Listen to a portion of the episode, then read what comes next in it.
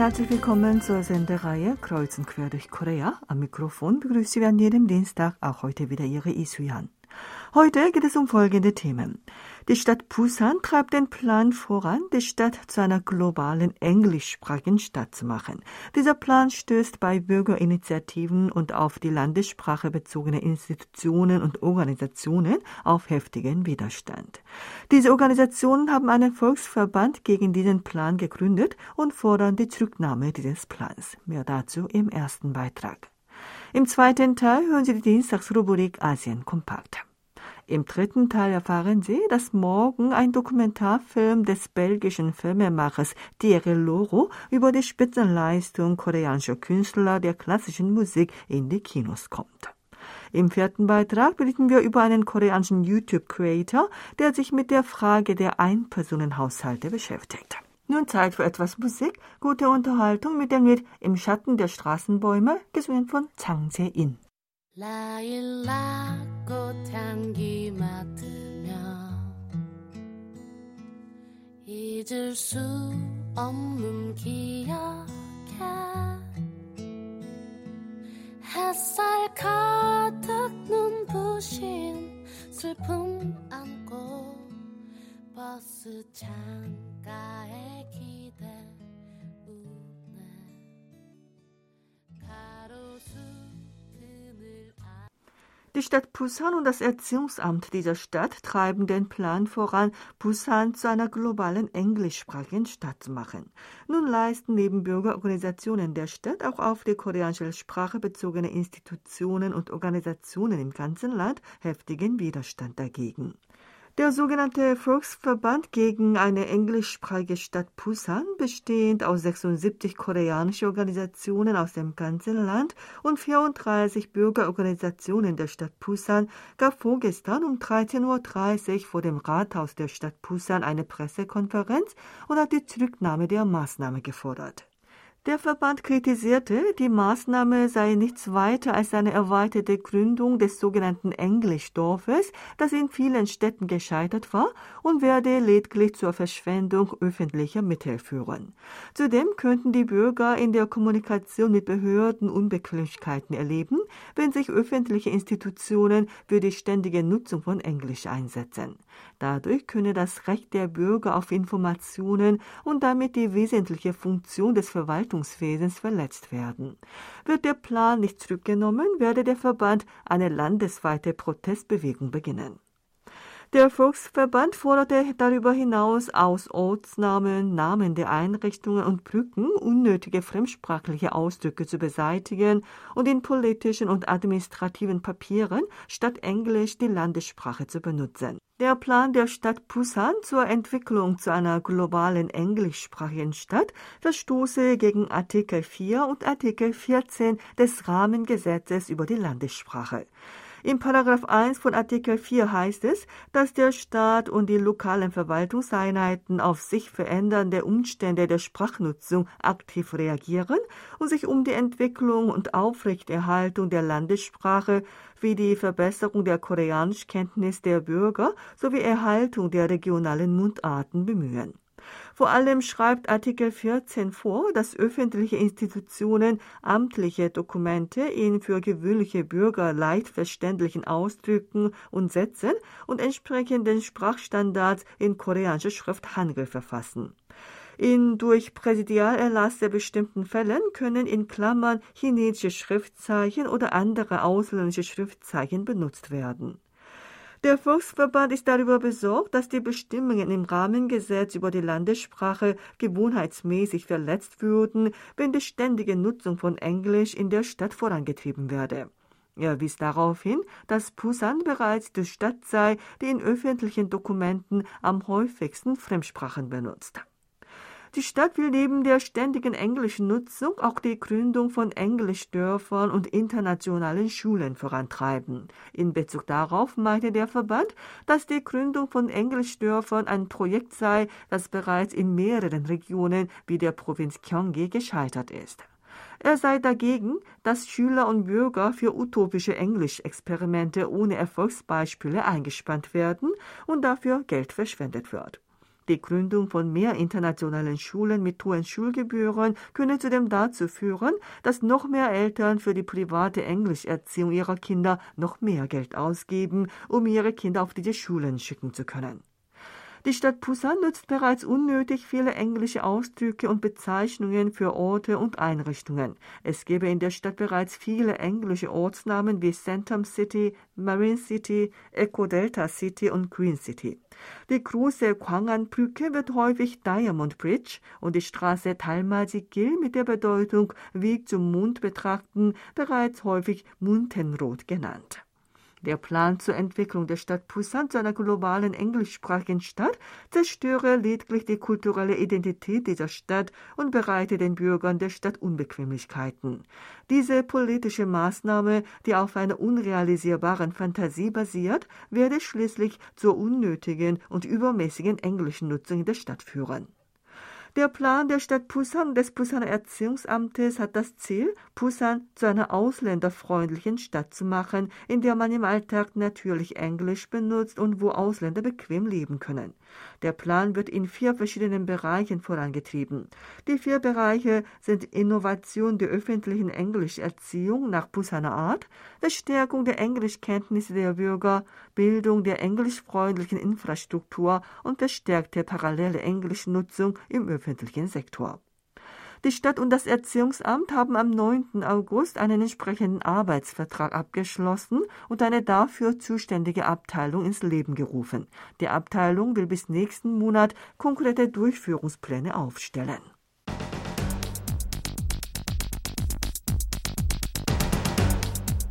Es geht weiter mit der Dienstagsrubrik Asien Kompakt. Dazu begrüßt Sie auch Sebastian Ranzer. Hallo, liebe Hörer. In Pakistan sind mehr als 1000 Menschen wegen Überschwemmungen nach starken Regenfällen ums Leben gekommen. Die pakistanische Regierung bezeichnet die gegenwärtige Situation als Klimakatastrophe und befürchtet, dass ein Drittel des Landes unter Wasser stehen könnte. Laut der Nachrichtenagentur AP gab die Katastrophenschutzbehörde Pakistans am 28. August Ortszeit bekannt, dass seit Mitte Juni mindestens 1061 Menschen ihr Leben verloren. Darunter sind auch mehr als 350 Kinder. Sherry Rehman, Ministerin für Klimawandel, sagte in einem auf Twitter veröffentlichten Video, es sei die schlimmste Klimakatastrophe seit zehn Jahren. Das Land befinde sich gegenwärtig an der vordersten Front anhaltender und extremer Wetterereignisse wie Hitzewellen, Waldbrände und Überschwemmungen. In Südasien einschließlich Pakistans beginnt jedes Jahr im Juni die Monsunregenzeit und dauert bis September. In diesem Jahr wurde das Land vor dem Monsunbeginn von einer frühzeitigen extremen Hitzewelle mit Temperaturen von über 50 Grad Celsius geplagt. In der Monsunperiode gab es dann viel mehr Regen als üblich. Vor allem in den südlichen Provinzen Sindh und Balochistan war die Regenmenge jeweils neun und fünfmal so hoch wie in den gewöhnlichen Jahren. Alle vier Provinzen Pakistans waren von Fluten betroffen. Rund 300.000 Häuser wurden zerstört, mehr als 3.000 Kilometer Straßen und 130 Brücken sind nicht mehr befahrbar. Die pakistanische Regierung hat den Notstand ausgerufen und setzt das Militär für Rettungs- und Hilfsaktionen ein. Das Land hat wegen der immensen Schäden bereits um internationale Hilfe gebeten. Internationale Organisationen wie die Vereinten Nationen leisten Nothilfe. Ministerin Rehmann sagte einer türkischen Nachrichtenagentur, bis zum Abklingen der Regenfälle könnte ein Viertel oder ein Drittel des Landes unter Wasser stehen. Dies sei eine globale Krise und das Land brauche künftig eine bessere Planung und eine nachhaltige Entwicklung. Das Land brauche Pflanzen, die gegen Klimakatastrophen resistent sind.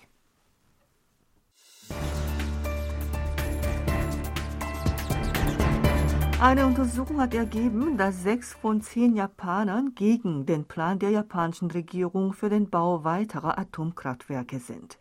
Die japanische Zeitung Asahi führte am 27. und 28. August bei 998 Wählern über 19 Jahre eine Telefonumfrage durch. 58 Prozent der Befragten sind gegen diesen Plan, während 34 Prozent dafür sind.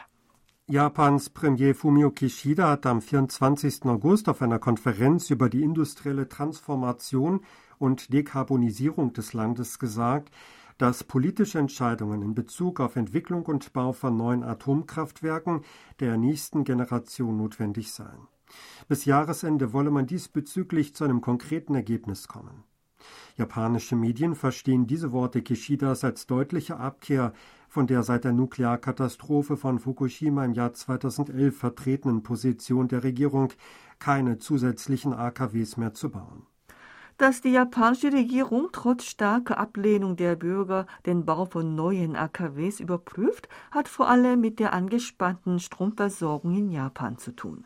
In diesem Jahr litt Japan bereits seit Ende Juni wegen einer starken Hitzewelle unter Strommangel. Das Land ist bei fossilen Brennstoffen wie Erdöl, Erdgas und Kohle vollständig auf Importe angewiesen. Wegen des Krieges in der Ukraine sind zudem die Energiepreise drastisch gestiegen. Dies scheint für die Kehrtwende der japanischen Regierung hinsichtlich der Energiepolitik ein Faktor gewesen zu sein. Nach der Nuklearkatastrophe von Fukushima hatte Japan alle AKWs außer Betrieb gesetzt, nahm aber 2015 zehn Atommeiler nach einer Sicherheitsüberprüfung wieder in Betrieb. Insgesamt 17 Atomreaktoren haben bislang die Sicherheitsauflagen erfüllt. Die japanische Regierung hat sich zum Ziel gesetzt, die restlichen sieben Reaktoren nach dem nächsten Jahr ebenfalls ans Netz zu bringen. Japan erweckt außerdem die Laufzeiten der bestehenden Atomkraftwerke auf mehr als 60 Jahre zu verlängern.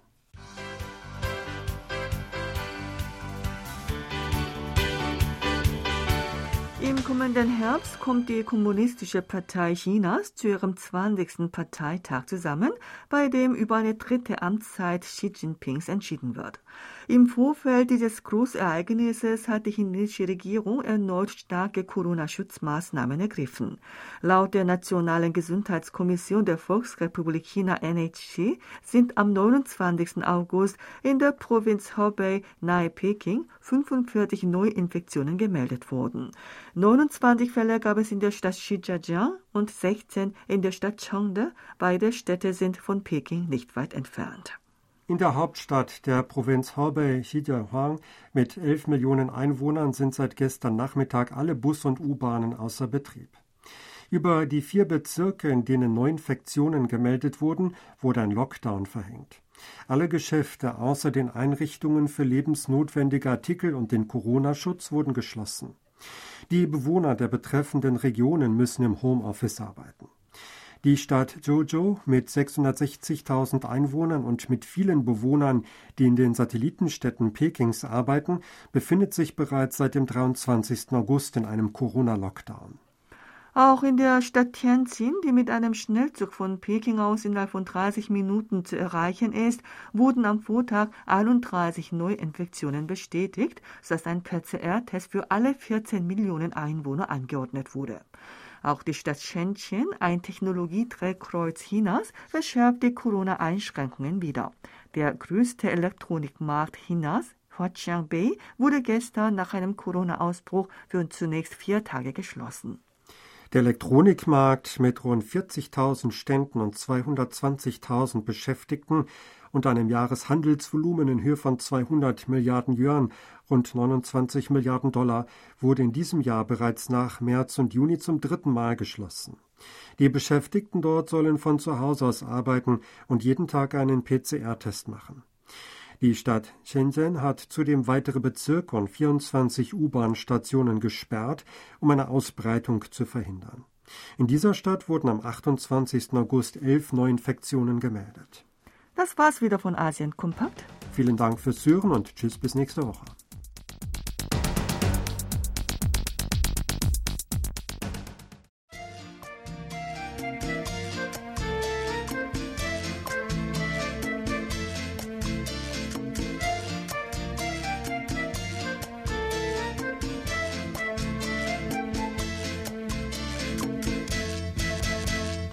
Den letzten 20 Jahren standen bei führenden Musikwettbewerben 700 Südkoreaner im Finale und 110 haben die Wettbewerbe gewonnen. Dieses Phänomen mag in Südkorea selbstverständlich sein, aber für die Menschen in europäischen Ländern, einschließlich Belgien, war es rätselhaft.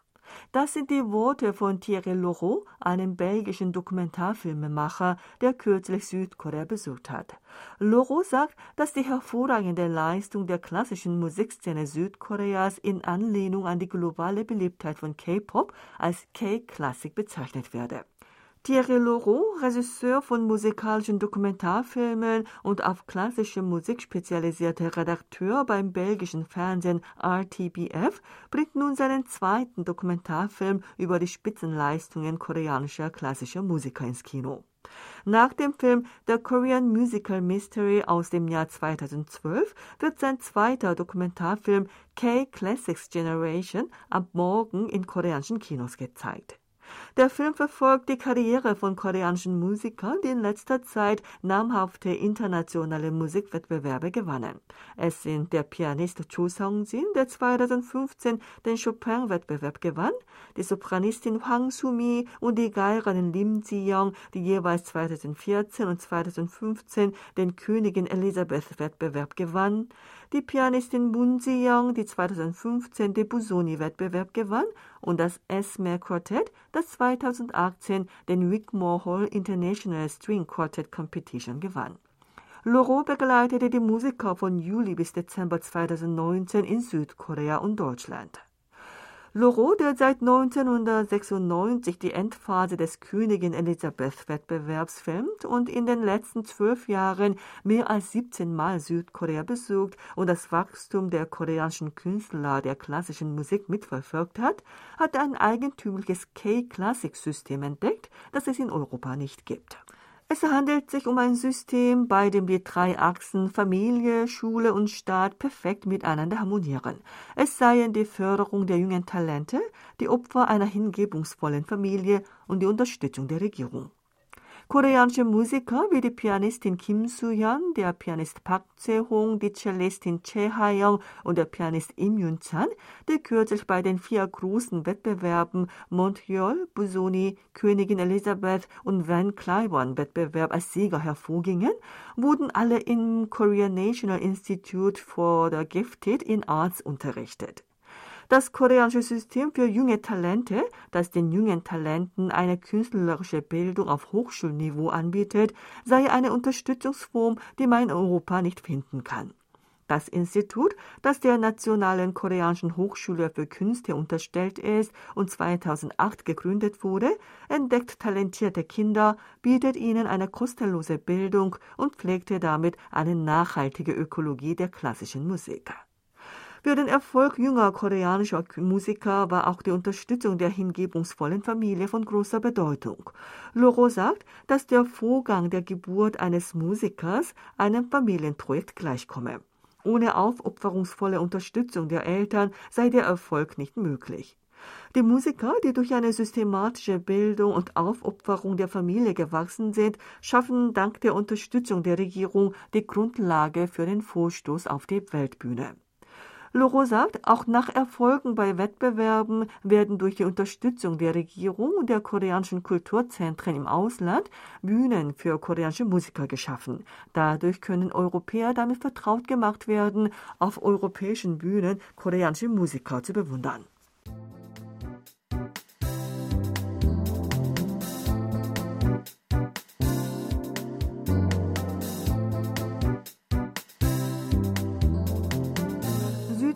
Ist das Land, in dem weltweit in größtem Tempo die Geburtenziffer zurückgeht und die Alterung der Gesellschaft voranschreitet. Auffällig ist dabei vor allem die schnelle Zunahme der Zahl der Einpersonenhaushalte. Mit einem Anteil der Einpersonenhaushalte von über 40 Prozent steht Südkorea auch in dieser Hinsicht weltweit an der Spitze. Nicht nur die Gesellschaft kann sich nicht so schnell an solche rasanten Veränderungen anpassen, auch die Maßnahmen der Regierung können nicht damit Schritt halten. Der 32-jährige YouTube-Creator Tong Son-won, der in den letzten drei Jahren rund 400 in- und ausländische Einpersonenhaushalte bzw. Zwei-Personenhaushalte von frisch vermählten persönlich besucht und über YouTube über ihre Realität berichtet hat, sagt, dass Veränderungen für die Verbesserung dieser Realität auf Ebene verschiedenster Gesellschaftsbereiche nötig sind. In einem Interview mit der Tageszeitung Segeilbo vor wenigen Tagen sagte Chong, dass sich die Veränderung der Bevölkerungsstruktur in Südkorea mit einem Satz ausdrücken lasse, und zwar, dass man kein Kind zur Welt bringen will.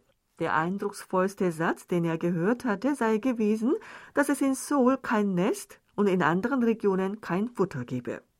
Er sagt, dass für Einpersonenhaushalte nicht alles in kleiner Menge oder in kleinem Volumen angeboten werden muss. Um das Problem der drastischen Zunahme der Zahl der Einpersonenhaushalte zu lösen, sollte man eher nicht so viele kleine Wohnungen für Einpersonenhaushalte bauen. Man würde eher von einem Zusammenleben mit einer anderen Person träumen, wenn der Wohnraum und die Haushaltselektronik größer sind. Er sei auch zu dem Schluss gekommen, dass Einpersonenhaushalte nicht unbedingt auf Produkte und Waren für eine Person erpicht sind und auch nicht immer nur an Preisvorteile denken. Betrachtet man elektronische Geräte oder Möbel in Einpersonenhaushalten, seien sie entweder sehr günstig oder sehr teuer. Für Dinge, für die man sich nicht oder wenig interessiert, geben sie nicht viel Geld aus und entscheiden nach Preisvorteilen. Für Bereiche, für die Sie sich interessieren, scheuen Sie keine Ausgaben. Einpersonenhaushalte bringen ihren Geschmack oder Eigensinn voll zur Entfaltung, weil sie allein leben. Wenn man mit jemandem zusammenleben würde, würde man in vielen Bereichen Kompromisse schließen. Dieser Gedanke könnte den Unternehmen und auch der Regierung hinsichtlich der Entwicklung ihrer Produkte oder politischer, administrativer und sozialer Maßnahmen einen Denkanstoß geben. An den Teilnehmern am YouTube-Kanal von Chong machen junge Menschen in ihren 20ern und 30ern den größten Anteil aus. In letzter Zeit gibt es auch immer mehr Teilnehmer in ihren 40ern. Wenn künftig auch noch ältere Menschen wie Ruheständler mit ihren Kommentaren mitmachen, würden noch vielfältigere und interessante Themen angesprochen werden. Chong richtet seinen Blick auch auf das Ausland. Wegen der Corona-Pandemie ist es noch nicht ohne weiteres möglich. Er will aber bald nach Japan reisen und das Leben der japanischen Einpersonenhaushalte unter die Lupe nehmen. Unter den südkoreanischen Singles, die mit dem Alleinleben vertraut sind, gäbe es viele, die japanische Produkte benutzen. In Japan sei die Zahl der Einpersonenhaushalte früher gewachsen als in Südkorea, sodass es dort eine größere Produktpalette für Haushalte unterschiedlicher Größen gibt. Er möchte persönlich vor Ort danach Ausschau halten. Mit dem Lied Es regnet in schlafloser Nacht, gesungen von Kim Gon-mo, schließen wir die heutige Ausgabe von Kreuz und Quer durch Korea. Vielen Dank fürs Zuhören und Tschüss bis Donnerstag.